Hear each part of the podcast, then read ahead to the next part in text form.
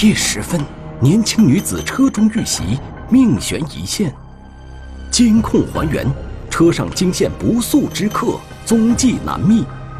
七公里不间断行驶，嫌疑人如何潜藏车内？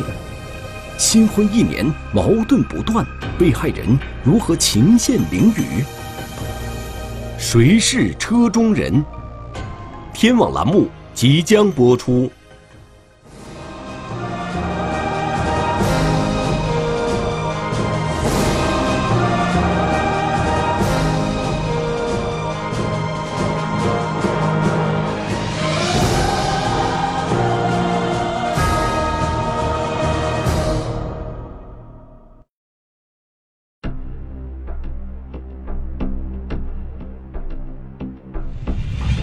零点左右，那个时候我正在当班，在前大门，不是前大门那里。突然有一个女的跑来敲我的门，她说：“哎呀，快救我，快救我！”等我出去，她说：“我说我干什么？”她：“有人杀我。”当时我就打了幺幺零和幺二零报警。二零一六年八月二十九日深夜。湖北省荆州市开发区辽源新村派出所接到报警电话，一名工厂保安发现一名身受重伤的女子生命垂危。辽源新村派出所民警迅速赶往案发现场。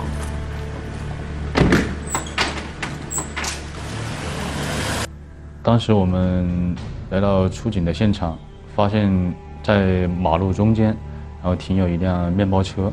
然后这辆面包车没有熄火，而且驾驶室的门和面包车的这个侧门都是开着的。面包车往北二十米远的路边就是工厂的保安室，从这辆面包车到保安室，一路上都可以看到被害人滴落的血迹，工厂的闸门和保安室内也都布满了血迹。晚上肚子上面有好有几道伤口。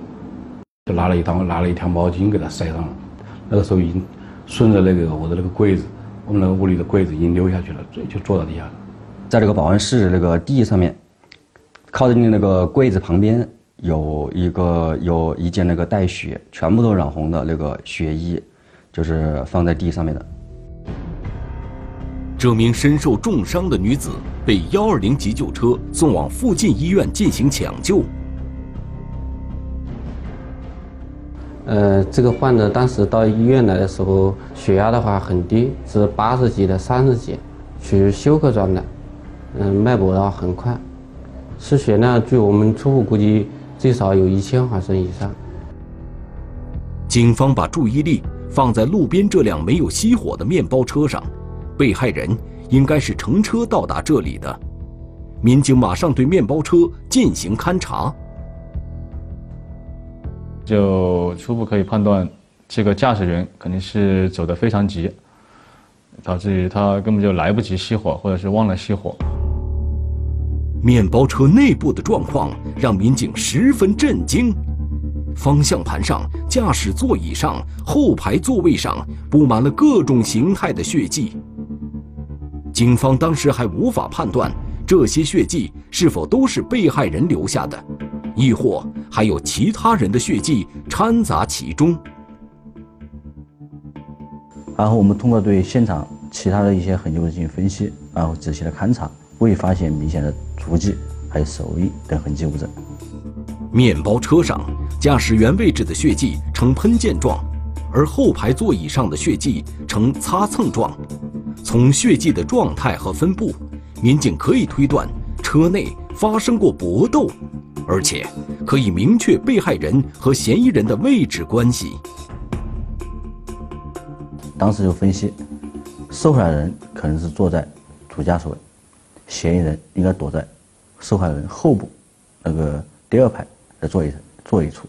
通过现场的痕迹分析，我们判断那个汽车驾驶人应该是受害人，嫌疑人从后部向那个受害人发起攻击，嗯，导致受害人受伤。民警在后排左侧门的外侧发现了带血的印记，这是一个大拇指轮廓的痕迹，没有明显的指纹。民警分析，嫌疑人在刺伤被害人后，从左侧后排车门下车逃走，并留下了这个血迹。当时这个掌纹的话，它不是特别清晰，我们可以判断嫌疑人是戴了手套，他是有一定的伪装。在面包车上，民警并没有发现任何能证明受伤女子身份的证件，也没有发现手机、钱包等物品。明确被害人身份，成了警方当前的第一要务。受害人送到医院重症监护室，那个受害人属于一个昏迷状态的，通过他的话，我们就不能获取很多信息。在这种情况下，警方决定以车找人。根据面包车的车牌信息。民警很快查到了这辆车的车主。信息显示，车主是一名姓杨的男性。民警与杨某取得联系后，了解到这辆面包车一直由他的妻子陈某爱使用。最后，我们就叫来这个车主杨某来确认这个受害人是不是他的妻子，来确定这个身份信息。最后，通过杨某的。呃，确认确定这个受害人就是他的妻子陈某。虽然对被害人的抢救比较及时，但是他身负多处刀伤，仍然命悬一线。致命呢，就是主要是集中在胸部和腹部。杨某反映，陈某爱自己经营着一家按摩店，每天晚上十一点半左右闭店，他会把当天的营业收入。放在随身携带的挎包里，少则几百元，多则两千元，然后驾驶面包车回家。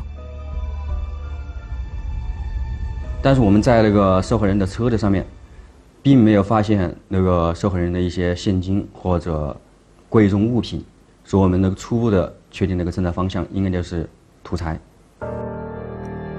案发路段有一个监控探头，视频。成为民警还原现场的重要凭证。监控显示，八月二十九日二十三时五十三分，这辆面包车停在北京东路这家工厂前的马路中间。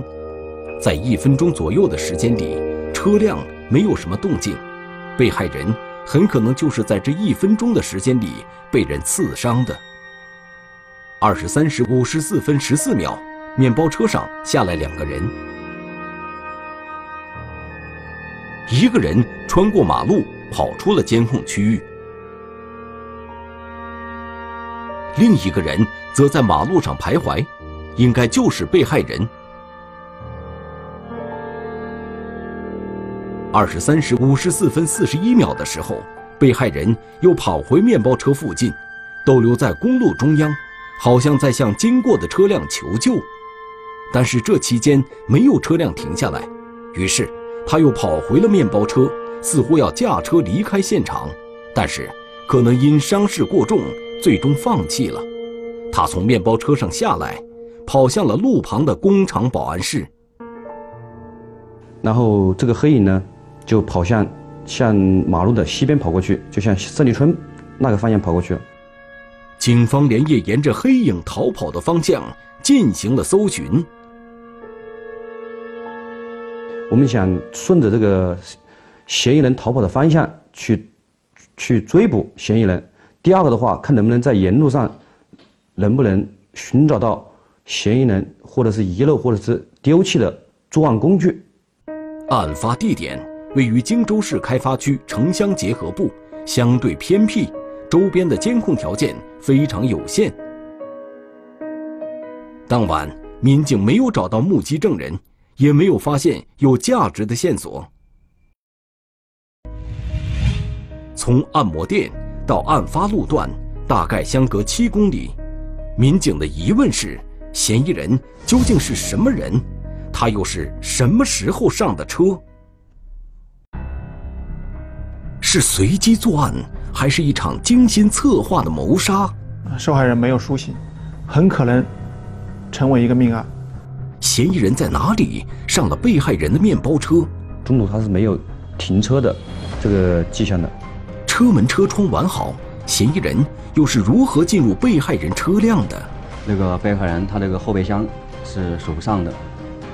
丈夫、店员、顾客究竟是谁？提前藏在了被害人车辆内，谁是车中人？天网栏目正在播出。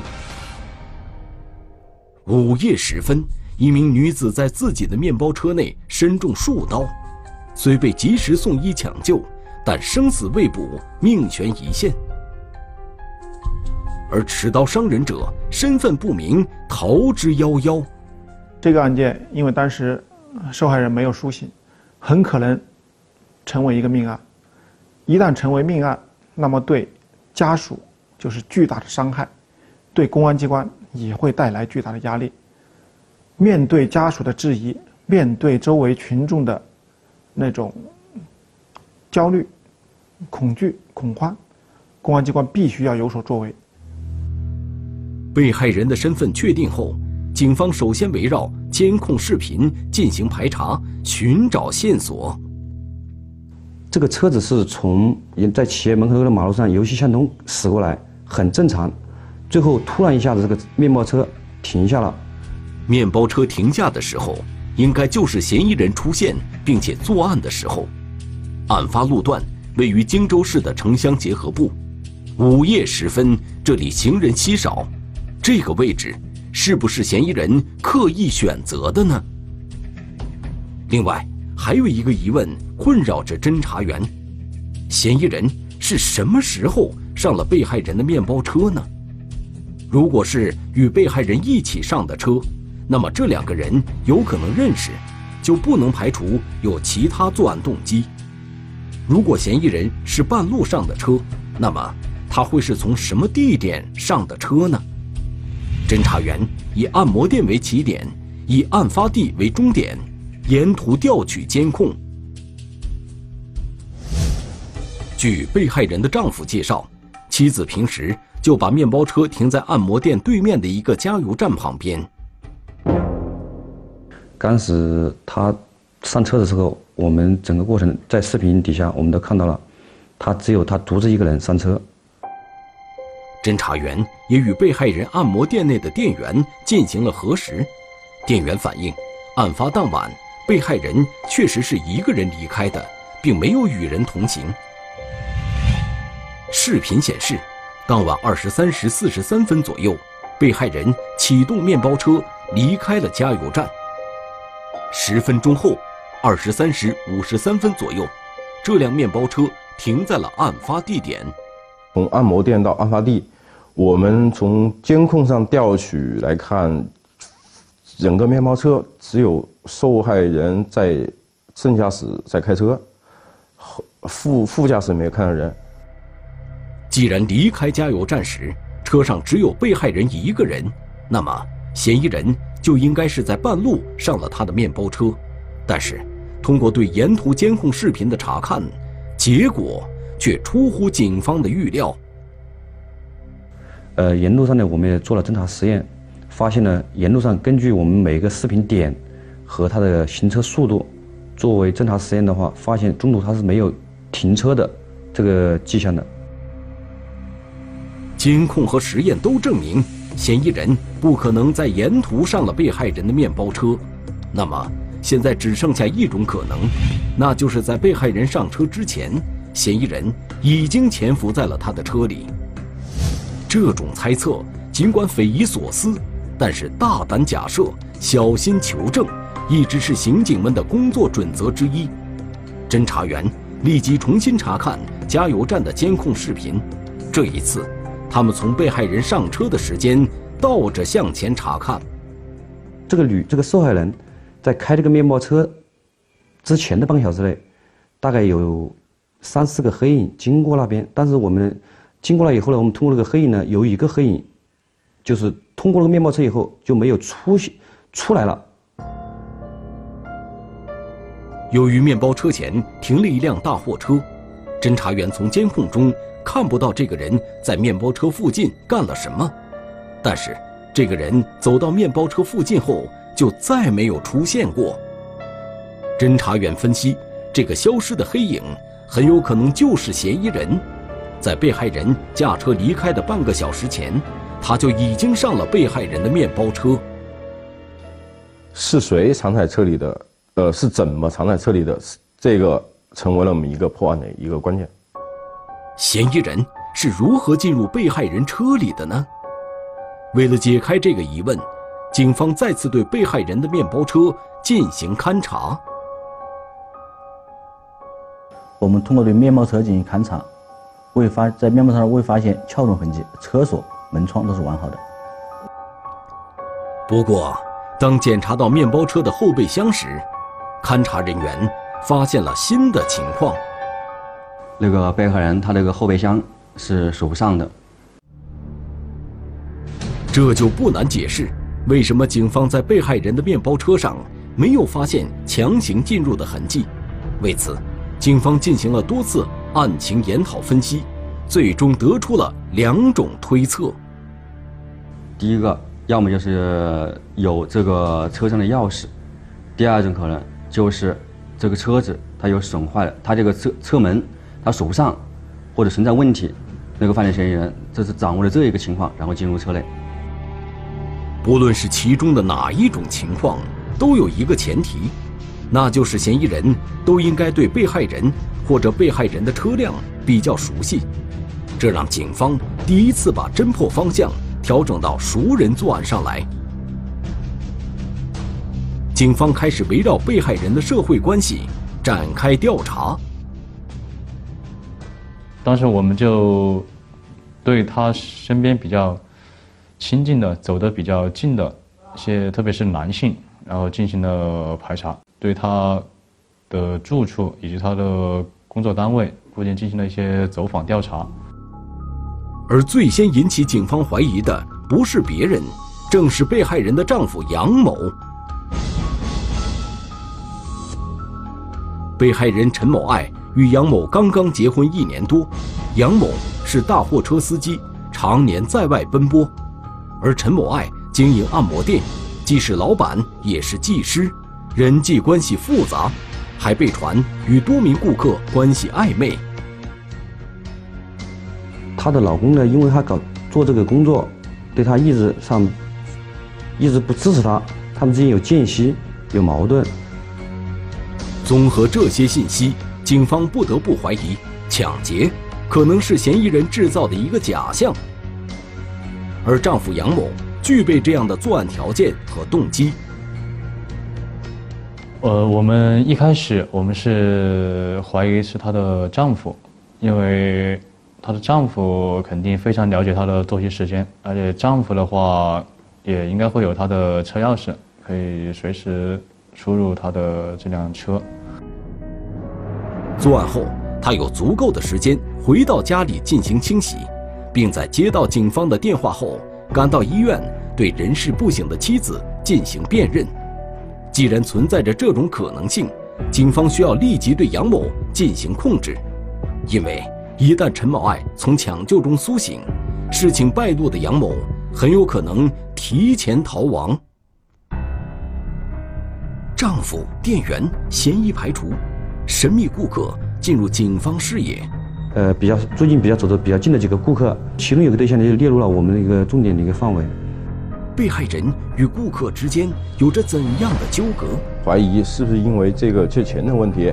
这名顾客伺机报复受害人。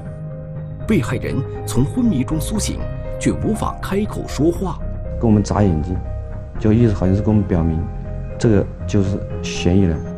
眼神沟通。终于认定嫌疑人真实身份，谁是车中人？天网栏目正在播出。按摩店女老板深夜下班回家途中，被提前藏在车中的神秘人连刺数刀，身负重伤，陷入昏迷，生命危在旦夕。荆州警方经过多方调查，认为熟人作案的可能性较大，而被害人的丈夫杨某。具有一定的作案嫌疑，警方将其传唤到派出所协助案件调查。杨某告诉警方，他跟妻子之前确实有过一些矛盾，夫妻关系紧张，但是最近一段时间两人间的关系缓和了很多，家庭生活也趋于稳定。而且案发时他正在外面工作，没有作案时间。根据他这个就是就是他的朋友啊调查以后啊，发现他那天确实是在跑车，所以他没有作案时间。我们基本上能排除她老公作案的嫌疑。被害人丈夫杨某的作案嫌疑被排除后，警方又对按摩店的店员进行了摸排。后来我们对他的上班的地方，比如说同事啊，进行排查，我发现同事也没有什么太大的可能性。当时同事的话，全部都是在他的店里，但是也我们把同事也排除了。此时。距案发已经过去了两天，被害人仍然在抢救当中昏迷不醒，生死未卜，而凶手依旧无法锁定，这让参与案件侦破的侦查员们都十分焦急，因为距离案发的时间越长，抓到凶手的可能性就越小。在被害人丈夫和店员的嫌疑都被排除后，警方开始扩大被害人社会关系的排查。按照之前的分析，嫌疑人是提前藏在了被害人的面包车中。这个人很可能和被害人的关系比较近，知道他面包车的后备箱不能上锁这个细节，又或者。他有这辆面包车的钥匙。呃，比较最近比较走的比较近的几个顾客，其中有个对象呢就列入了我们的一个重点的一个范围。这名顾客经常光顾被害人陈某爱的按摩店，与陈某爱熟络，还曾经帮陈某爱用这辆面包车拉过西瓜，所以这名顾客应该知道面包车的后备箱不能上锁。是从他的那些店员口中得知，还特别是有个人，他隔三差五的经常会来，而且有时来了后还会当时消费完了，会不给钱，然后可以说我下次再来给，相当于这已经是相当于比较关系比较密切了，才会有这样的行为。不过店员反映，陈某爱和这名顾客之间最近好像发生了矛盾，关系不再那么融洽。这名顾客还曾跟陈某爱借过钱，但是陈某爱没有借给他，两人为此闹得更加不愉快。因为这一名顾客找受害人借钱，受害人没有借给他，然后我们怀疑是不是因为这个借钱的问题，这一名顾客伺机报复受害人，这是我们重点怀疑的对象。但是按摩店的店员并不知道这名顾客的姓名。也不知道他住在哪里，仅能向侦查员提供此人的外貌特征，以及交谈中听来的一些零星信息。大概个子的话是一米一米六一米六五的样子，然后的话是一个我们这边成成河，我们这边有一个镇叫成河镇，陈河镇的口音，然后人比较偏瘦，啊翻脸，然后的话。经常就是什么呢？是属于一个游手好闲，这个这个状态。他叫叫什么？连姓都不知道叫什么。但是呢，能给我们提供信息是什么呢？他以前好像因为盗窃自行车被打击处理过。辽源新村派出所副所长刘健马上对自己经手的案件进行回顾。他以前侦办过一起团伙盗窃自行车的案件，当时有三名涉案嫌疑人。其中一名嫌疑人的情况跟店员反映的这名顾客比较相似。此人叫向某路，一九七三年生人，湖北省荆州市沙市区人，离异，曾因盗窃罪被刑事拘留，释放后无固定住所，也没有固定工作。最后，我就把他的身份信息啊调出来以后，就给他们的那个同事给他们看，最后通过他们的辨认。确定了，这个跟他交跟那个受害人最近交往比较密切的其中的一个人，就是向某某。这个向某路会不会就是警方一直苦苦追查的犯罪嫌疑人呢？此时，从医院传来消息，被害人陈某爱苏醒了过来。侦查员迅速赶到医院了解情况，但由于被害人刚刚恢复意识，身体非常虚弱，当时还不能说话。他刚刚从重症监护室里面出来的时候是很虚弱，但是醒来了后，因为他也是相当于受了很大的惊吓，然后醒来了，这他一醒来，因为我们当时是穿着警服嘛，然后他像有一个抓床单的动作，然后也是相当于也是想伸手抓住我们，相当于一种本能上的求救的那种意识。这时。侦查员想了一个和被害人沟通的办法。侦查员问话，如果说的内容对了，他就用眨眼加以确认。侦查员拿出几张嫌疑人的照片，让躺在病床上的被害人辨认。当他看到向某路的照片时，反应强烈。我们给他看了以后，最后我们就想通过他了解当时。这个车上的人是不是他？是不是这个嫌疑人？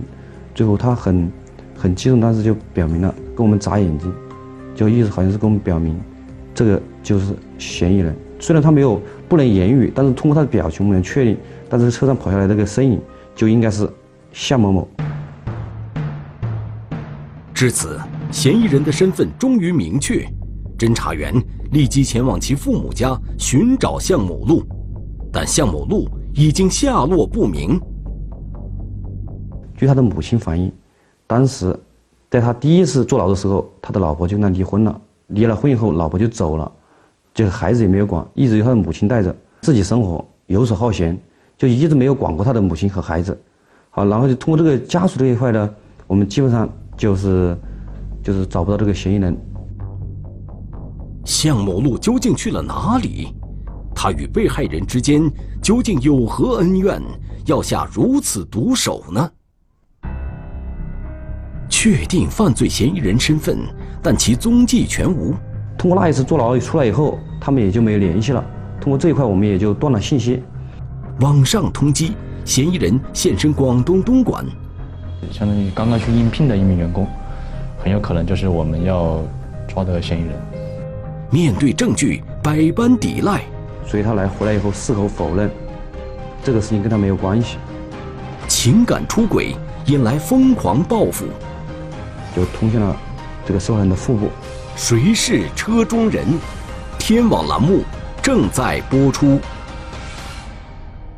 二零一六年九月一号，被害人陈某爱经过多日抢救，终于苏醒。在他的指认下。警方确定嫌疑人是按摩店一名叫向某路的男性顾客。此人曾参与团伙盗窃自行车，被公安机关打击处理过。释放后无固定工作，无固定住所，亲属及朋友无法向警方提供他的行踪。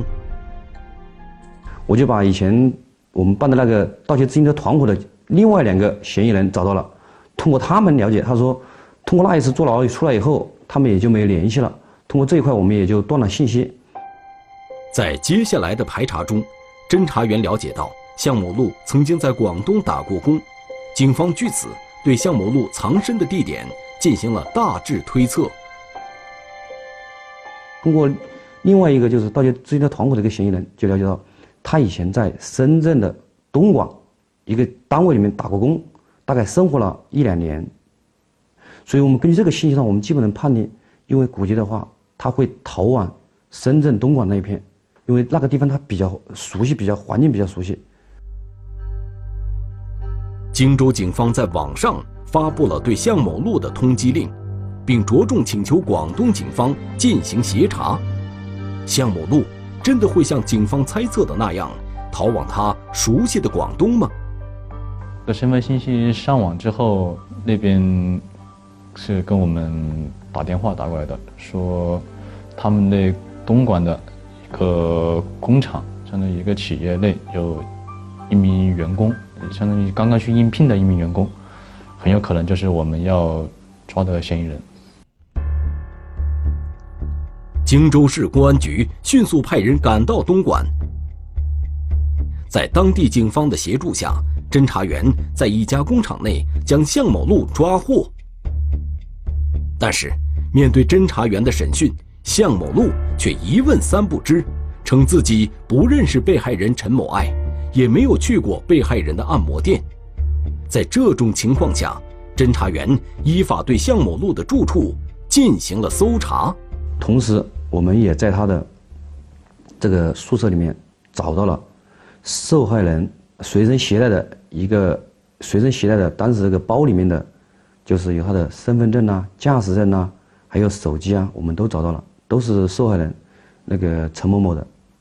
当时我们就质问他，我说：“你这些东西，这个是哪里来的？就是这些物品，怎么受害人的东西会在你那里？”他说是他捡到的，所以他矢口否认了。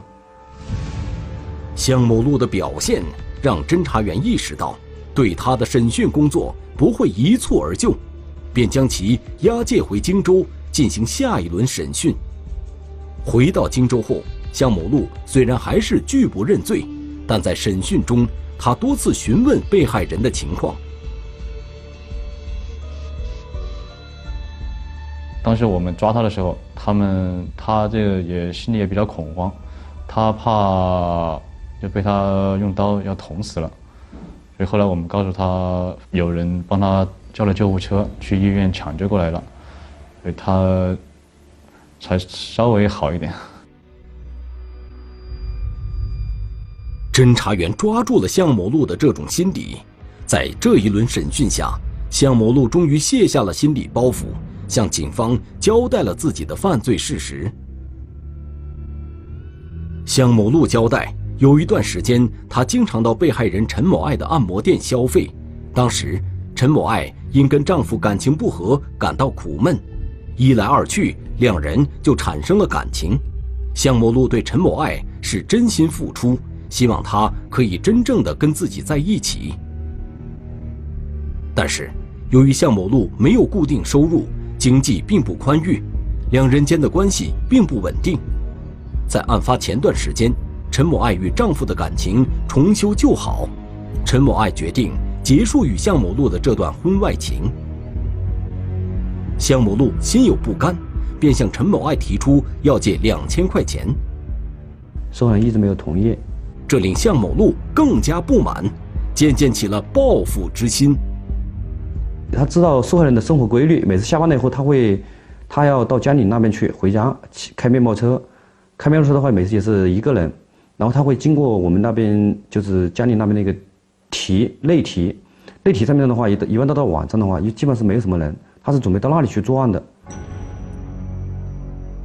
向某路知道陈某爱的面包车后备箱不能上锁，于是，在八月二十九日晚上二十三时二十分左右。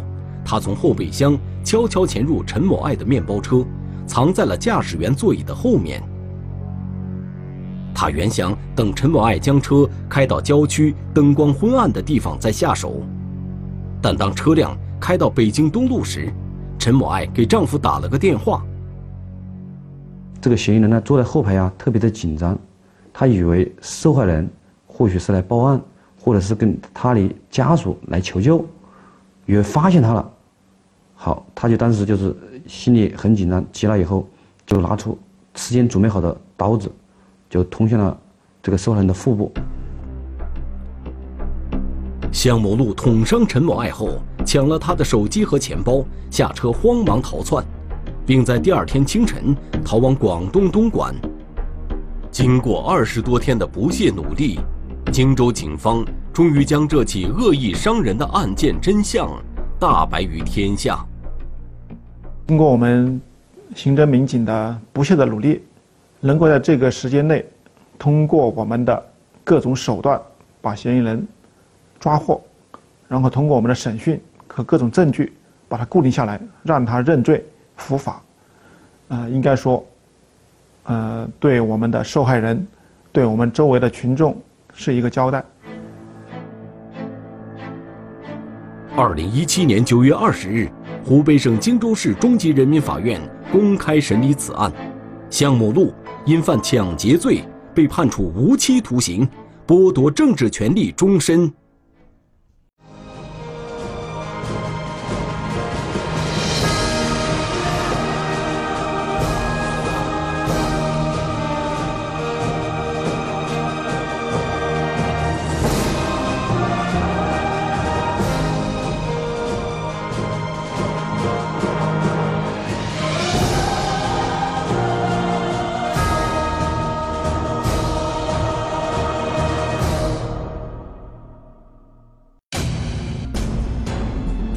市街头，一枚小小的手机，一个失去理性的成年男子，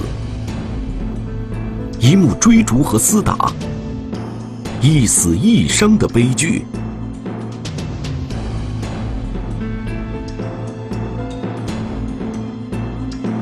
隐伤，天网栏目近期播出。